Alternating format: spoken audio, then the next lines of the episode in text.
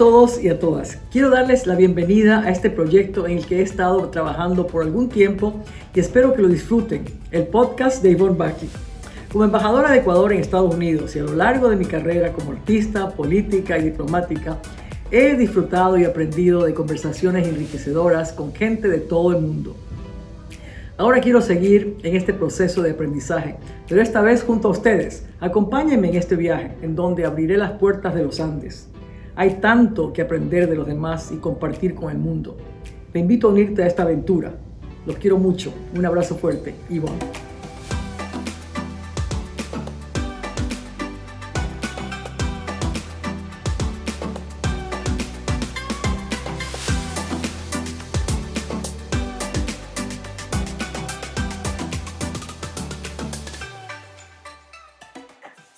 Qué placer, bienvenida al podcast eh, de Ivonne Baki con Rocío. Rocío no hace falta que la presentemos. Rocío González de Moreno, una mujer maravillosa, que lo que puedo decir solamente es que es un ejemplo para todas las mujeres. Em, esposa del presidente del Ecuador, eh, como todos saben, una que ella no le gusta que le digan primera dama, porque dice que todas las damas son primeras damas, pero lo que ha hecho no lo ha hecho nadie. Verdaderamente, Rocío, es un honor tenerte en el podcast y yo siempre quería el comienzo que seas tú la que empiece, empiece, porque si me preguntaban a quién admiras tú de las mujeres, porque hacíamos que eran las mujeres que han hecho algo, yo decía siempre a Rocío Moreno. Porque a lo que has hecho, mira, se me para el pelo cuando, cuando, cuando hablo de ti, porque cuando te conocí a ti con tus hijas y, y, con, y con el presidente, con Lenín en ese momento que era vicepresidente, eh, la historia que tú me contaste una vez, que quizá te olvidaste, estábamos en el auto yendo a un lugar, no me acuerdo dónde fue, y te pregunté, ¿y cómo hiciste para poder sacar adelante a tu familia después de lo que pasó? Y me dijiste, em, no sé, Dios me dio la fuerza o algo así, pero con una, con una, una sonrisa y una, y una tranquilidad. Y esa tranquilidad es lo que muestra que uno puede hacer lo que quiera, si quiere hacerlo. Con lo que te pasó a ti, Rocío, yo quiero que me cuentes esa experiencia primero. Eh, ¿Y qué hiciste con tres niñas chiquitas, con tu esposo en la cama? Eh, ¿Y, quién, cómo llegó esa fuerza para sacar todo adelante? Y después llegas a hacerlo, eh, se convierte en vicepresidente, hacen toda la fundación que hicieron para ayudar a los discapacitados. Es un ejemplo mundial lo que se hizo desde el Ecuador, contigo y con él, de la mano juntos, y con tus tres hijas apoyando siempre en todo, con ese amor incondicional, eh, con esa perfección de que cualquier cosa la conviertes en algo bello. Si es una cartera que no es buena, la haces en una belleza. Si es una mesa, la, haces en un minuto bellísima. Toda esa, esa parte que te llegó, esa fuerza que tienes para convertir cosas tan maravillosas. ¿Cómo, es, ¿Cómo empezó? ¿Qué es lo que sentiste cuando pasó el accidente? ¿Y cómo empezó todo eso? Desde ahí, cuéntanos. Bueno, nosotros hemos tenido un matrimonio bien unido. Cuando le pasó el accidente a Lenin, eh, hace unos 22 años, teníamos más o menos 22 años de casados, teníamos niñas pequeñas, la más pequeña tenía 10 años, la, la más grande tenía 16. Eh, fue duro, pero siempre eh, hay que mirar los ojos primero a Dios. Dios nos da esa fuerza que, como tú dices, es parte ya de nuestra y nos hace seguir adelante. Y también la fuerza de Lenin. Lenin siempre fue positivo, a pesar de que para un hombre en pleno auge de su carrera eh, fue duro, pero él, él nos daba ánimo a nosotros y estar unidos. Estar unidos es importantísimo. Yo siempre digo, juntos lo hacemos mejor.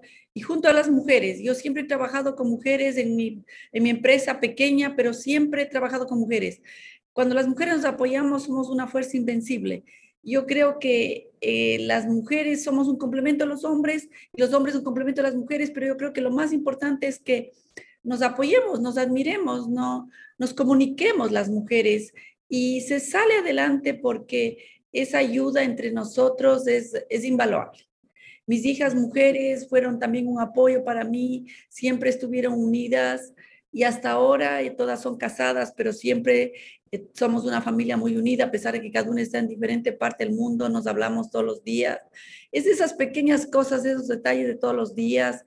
Igual en mi oficina, en mi despacho, todas son mujeres eh, maravillosas que han trabajado conmigo en este proyecto.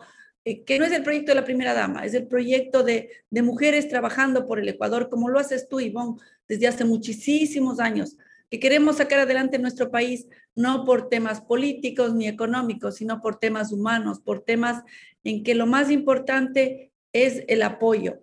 En, en, en respecto a tu pregunta, como digo, fue duro y yo siempre había trabajado desde muy chica, eh, me hice cargo de las empresas de Lenin, eh, algunas fueron más difíciles, pero igual seguimos adelante. Lo que pasa es que ese momento Ecuador estaba por un momento muy duro, habíamos pasado el feriado bancario, empezamos con la dolarización, fue duro, las empresas se quebraban todos los días, pero igual nuestra empresa pequeña se mantuvo y hasta ahora prácticamente, incluso en la pandemia, hemos tratado de salir adelante, estamos en un stand-by, pero siempre juntos, siempre unidos, siempre apoyándonos. Eh, Lenin siempre con su sentido del humor, con su positivismo, con su don de gentes, con su cariño. Yo digo, tú les tienes adoptados a los 17 millones de ecuatorianos, porque a veces yo, soy un poquito más impaciente y me molesto mucho cuando las cosas no se cumplen, pero Lenin me, calma un poco, él tiene paciencia, eh, trata de que las cosas salgan bien por el buen camino, por el lado positivo. Creo que ser positivo es parte de esa gracia que nos viene de Dios.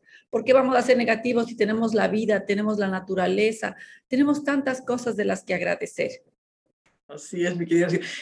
Tantas palabras que dijiste que se puede hacer un libro de cada una. Detalles. Lo que mencionaste está en el detalle. Todo está en el detalle, en las cosas pequeñas que hacen lo grande. Para ti, cuando empezaste, bueno, primero como, como vicepresidente, eh, primero, pero con el, con el proyecto Las Manuelas, con todo lo que hicieron para la para discapacidad, como sacaron a toda la gente que estaba invisible porque lo guardaban a los que tenían problemas de, discapacidad, y, cómo cambió el Ecuador después de eso. Pero después cuando llegas a la presidencia y empiezas a trabajar ya más allá, el plan toda una vida, que es una cosa maravillosa, que, que, que, lo que dedicaste más que todo es casa para todos. Cuando te pregunté una vez, ¿por qué casa? Me dijiste con tanta pasión de que no es solamente dar una casa, es generar una familia, una comunidad, y todo con la belleza de los, de los árboles que tienes, por ejemplo, atrás ahora, de las plantitas adelante, del jardín bien cuidado. Esas fotos maravillosas, cuando las presentabas, uno se le abría el corazón porque todo era positivo. Pero tú hiciste todo esto. Y, y, y, y, cuando Lenín le preguntan, él dice, si no fuera por Rocío, yo no podía haber hecho esto. Claro que él es el que lo empezó, pero, pero tú fuiste la que le diste ese detalle. Esos detalles son los que hacen todo en la familia. Cuando la mujer se levanta contenta, toda la familia está contenta. Esas, esos detalles de la sonrisa hacen que la, la vida cambie. Y esos detalles que pusiste en esas casas maravillosas hicieron que la gente se siente contenta y se sienta bien. ¿Cómo te vino esa parte del detalle? Y siendo positiva y con Lenín que te ayudaba, pero el detalle. Bueno, eh, em, nosotros empezamos con Casa para Todos en el terremoto, porque nosotros vimos que las personas con discapacidad era muy duro la vida y peor vivir en carpas, ni mucho menos. Tuvimos el apoyo de empresas internacionales, eh, Tú nos apoyaste también poniéndonos en contacto con personas que quisieron apoyar. Empezamos con las casas, pero siempre, como tú dices, buscando que sean bonitas, que sean accesibles, que sean en un sitio en el que puedan compartir las personas con y sin discapacidad y sus familias, cuidándoles en todos los detalles, en salud, en educación, en Mm, emprendimientos, porque esto es el día a día, lo que hace una familia. En una familia hay niños pequeños, hay mujeres embarazadas, hay ancianitos, hay jóvenes. Entonces, todo eso es un conjunto que crea, no la casa, crea el hogar, no son paredes no son paredes. Exactamente. Y luego eh, que la gente salga adelante, no porque tú le das una casa ya va a vivir de eso, porque nadie come paredes. Entonces, apoyarles para que se pongan un pequeño emprendimiento, para que pongan un huerto, para que cosechen, para que siembren. Los niños desde pequeños apoyan, que tengan un parque donde su mamita puede estar tranquila mientras el niño está jugando en el parque, que entre vecinos se conozcan, se cuiden, se apoyen. Entonces creo que el tema de comunidad lo hemos dejado muy organizado, muy alto para que no sea un tema aspiracional, sino que en todas las ciudadelas, en todas las calles, en todos los pueblitos, en todas las nuevas urbanizaciones que se van construyendo, que no necesariamente tienen que ser dadas por el gobierno y que no necesariamente tienen que ser las grandes urbanizaciones de la gente que lógicamente por su poder adquisitivo puede darse, entre comillas, esos lujos. No es un lujo tener un parque, un parque es necesario. No es un lujo tener una cancha deportiva, es necesario que los niños y los jóvenes y los abuelitos practiquen deportes, hagan ejercicio. Entonces, unir todas esas cosas es lo que hace crear la comunidad, tener todos esos al alcance de la mano, con el apoyo. Tú vas ahora a esas casas que hemos construido hace dos, tres años, porque más o menos empezaron ya las primeras urbanizaciones hace cuatro años y están perfectas, están pintaditas, tienen cada día más plantas,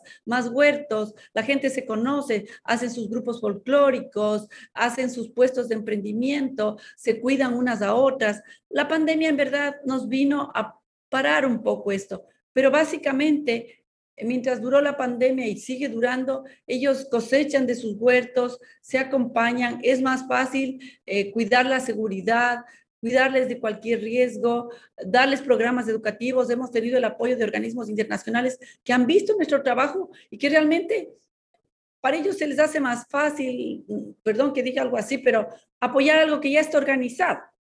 Entonces la GIZ, la Corporación Alemana, algunas instituciones, la Cruz Roja, eh, se me van algunas, quisiera nombrarlas a todas, no me acuerdo de todas, pero nos han apoyado desde diferentes puntos de vista, sobre todo en el cuidado de los niños los niños que son, son nuestra esperanza, son nuestro futuro, son lo que para los papás es lo más importante de la vida.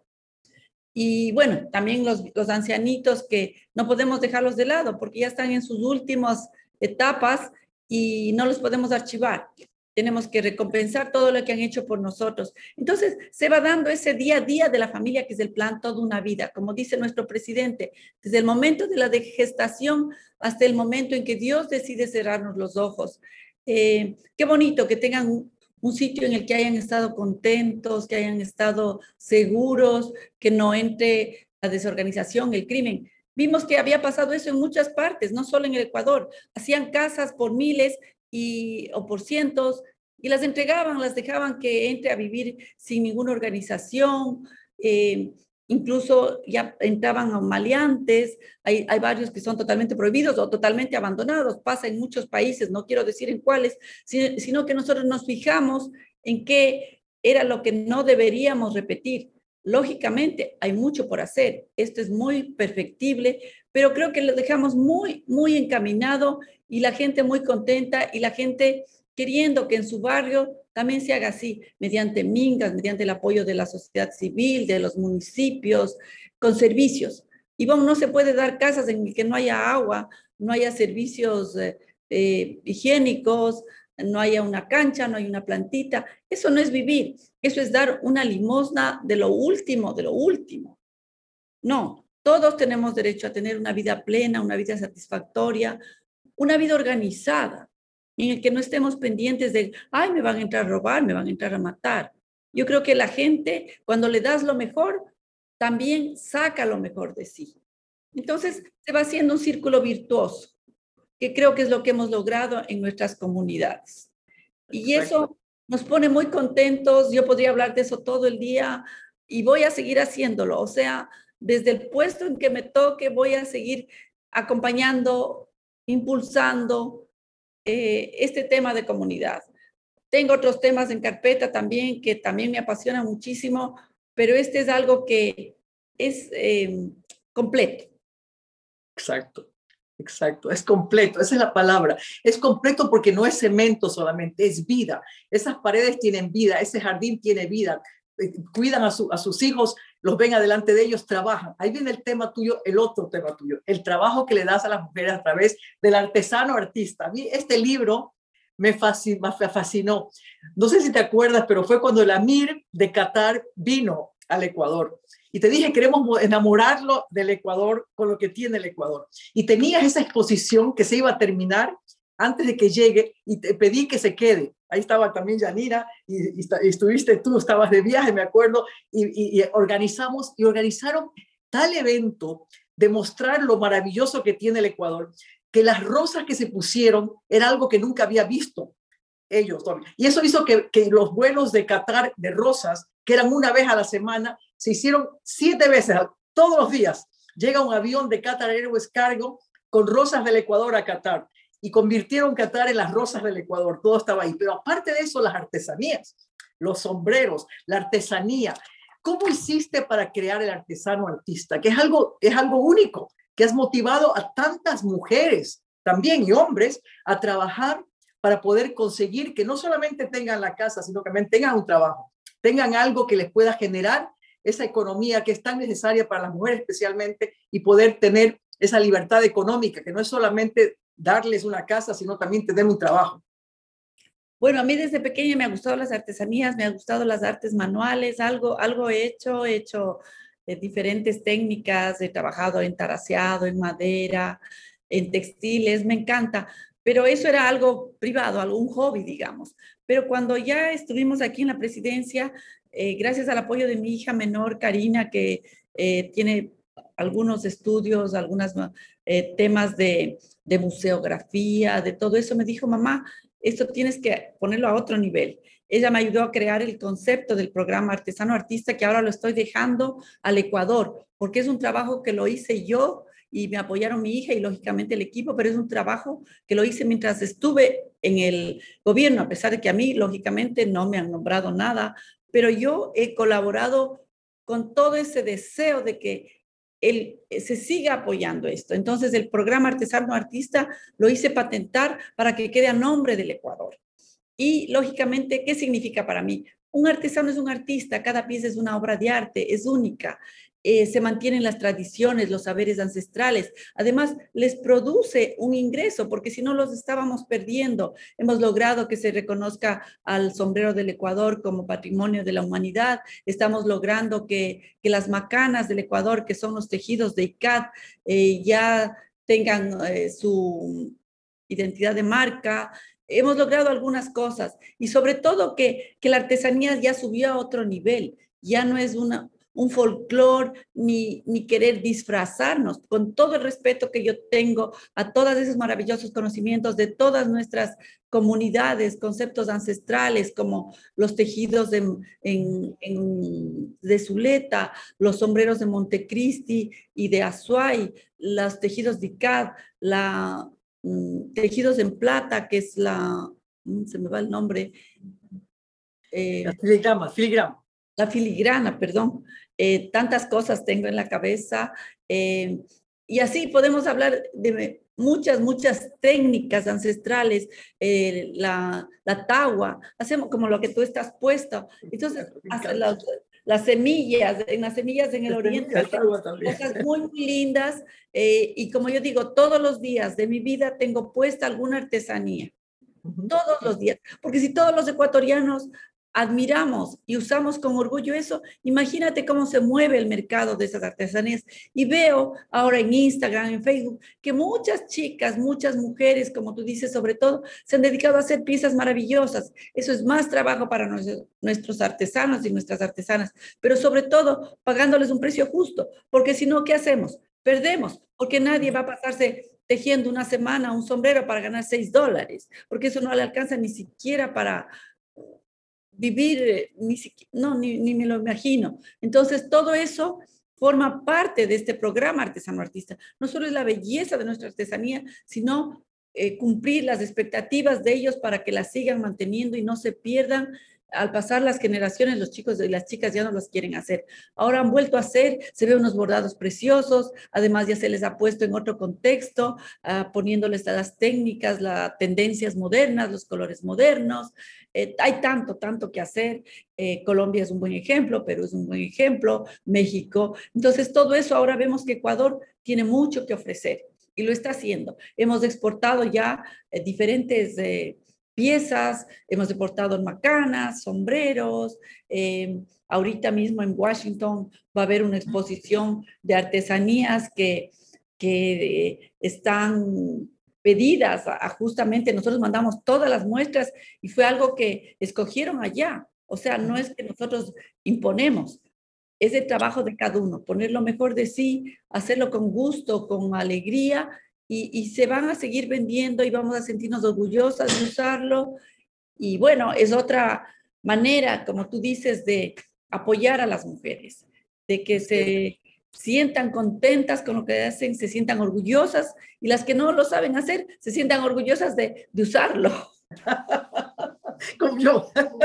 No, pero eso es maravilloso. Y como decías, tenemos aquí la Semana del Ecuador. Va a ser, van a ser dos semanas, según parece, la exposición que va a quedarse eh, en la cosecha, que tú me llevaste cuando viniste a Washington. Y es un lugar increíble que tienen todo de Latinoamérica y no había del Ecuador eh, artículos y ahora ya están, ahora ya están eh, los, los artesanos del Ecuador y va a ser eso del, del 24, creo, ¿no? El 24 y 25 de, de abril Em, y van a seguir, va a seguir ya, eh, y los productos van a estar ahí y seguramente van a venir muchos más. Cuando conozcan la belleza que tenemos de los artesanos, nuestros ecuatorianos, el sombrero nuestro que no hace falta que se, se mencione, ya no, ya no se dice Panamá, eso me molestaba muchísimo y a ti también, ahora ya no es el sombrero de paja toquilla del Ecuador. Fue un error histórico que felizmente ya se lo está, no se le puede cambiar de un día para otro, eh, pero ya prácticamente ya todo el mundo sabe que son nuestros tejidos maravillosos con nuestro propio material de la paja toquilla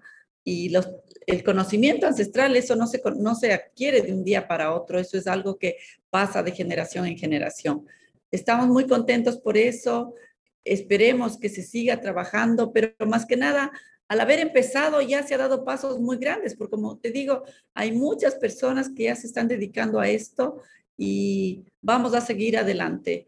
Em, yo voy a seguir trabajando en mis artesanías, ahora voy a tener más tiempo de hacerlas yo mismo, voy a tener más tiempo de, de dedicarme a mis nietos, pero igual, voy a seguir trabajando por algo que es muy importante en mi corazón, como es las personas con discapacidad y sus familias.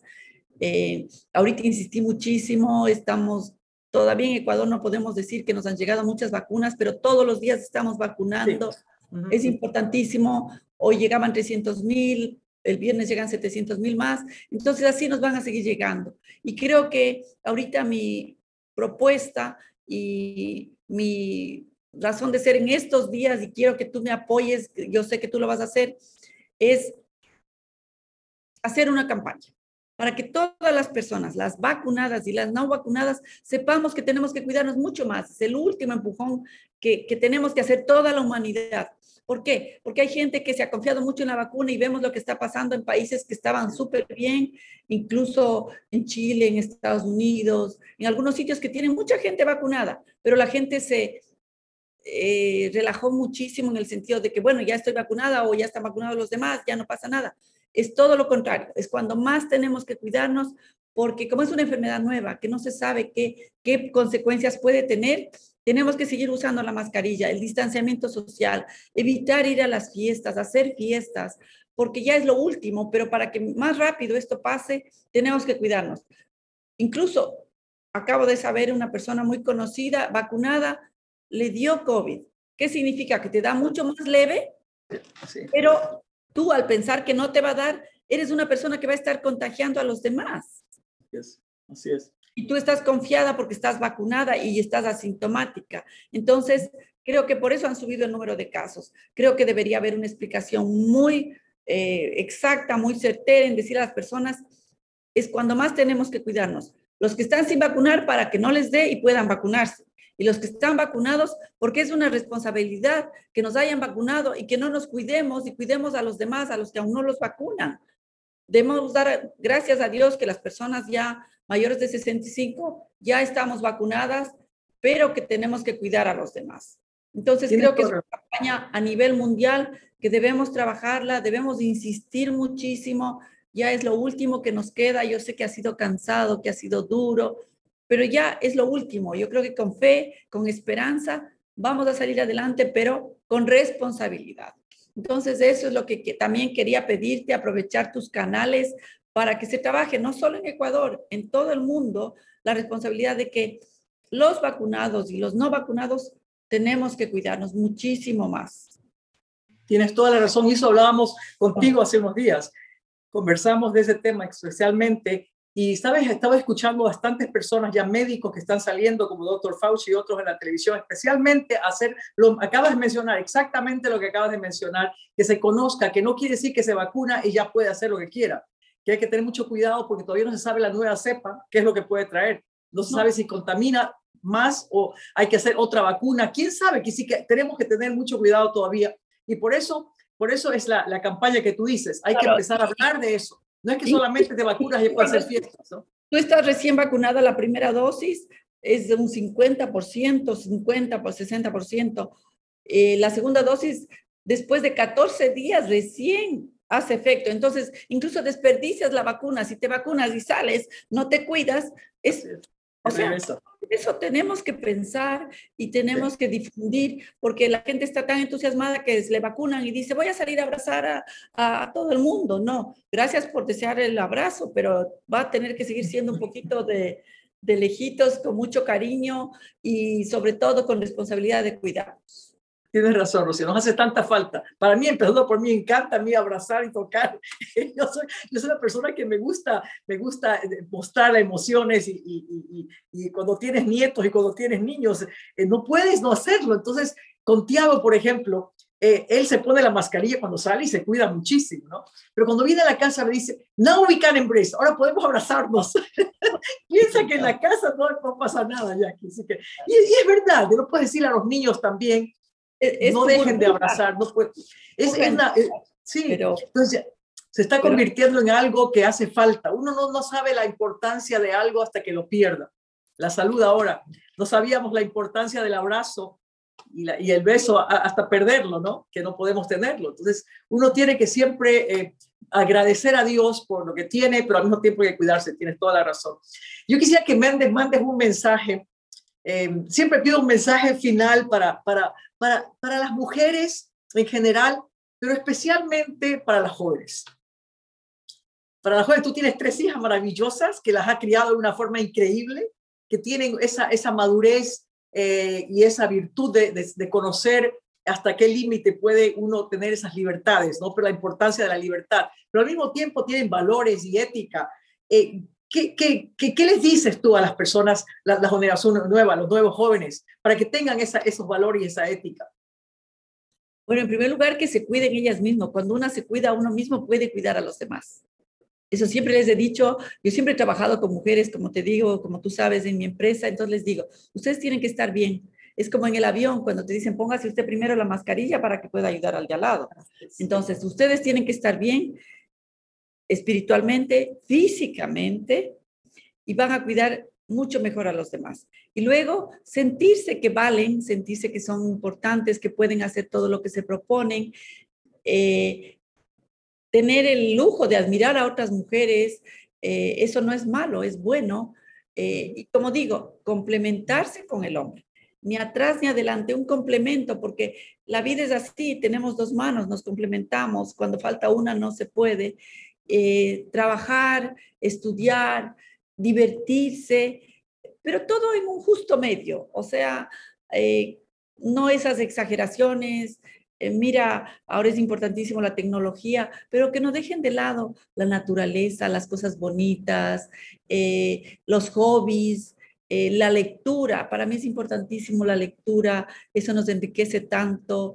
Hay tantas cosas que, que creo que nunca pasan de moda. Entonces yo creo que esas tendencias, esas novelerías, eh, están bien, no están mal, pero sin dejar de lado lo importante, la música, eh, como tú dices, el abrazo, el cariño, el respeto. Hay tantos valores tan lindos que cuando los tenemos no nos damos cuenta, pero que en el día a día una ve que eso le da resultado. Cuando uno pone una sonrisa, recibe sonrisa. Si uno pone mala cara, pues recibe mala cara. Entonces, que practiquen lo que les va a dar resultados. Hay un dicho que no es tan bonito, pero que dice, más mosca se atrapa con miel que con hiel. Entonces, es un dicho en árabe que dice también, sonríe y sonríe el mundo contigo, llora y llora sola. Así es. Entonces, eh, las jóvenes tienen todo el mundo por delante eh, y creo que trabajar por los demás te llena tanto el espíritu, te sientes tan reconfortada que eh, lo demás no, no te afecta, no te afecta, porque una cuando está llena de, de amor, no, no tiene por qué, no hay espacio para el odio, Cuando uno está llena de amor, me quedo con esa palabra, cuando uno está llena de amor, no hay espacio para que entre el odio. Mira, esa sabiduría, Rocío, solo llega de Rocío González de Moreno, un honor y un placer tenerte en el programa. Eres maravillosa y única. Gracias, mi querido. Un abrazo, que Dios te cuide y nos veremos pronto.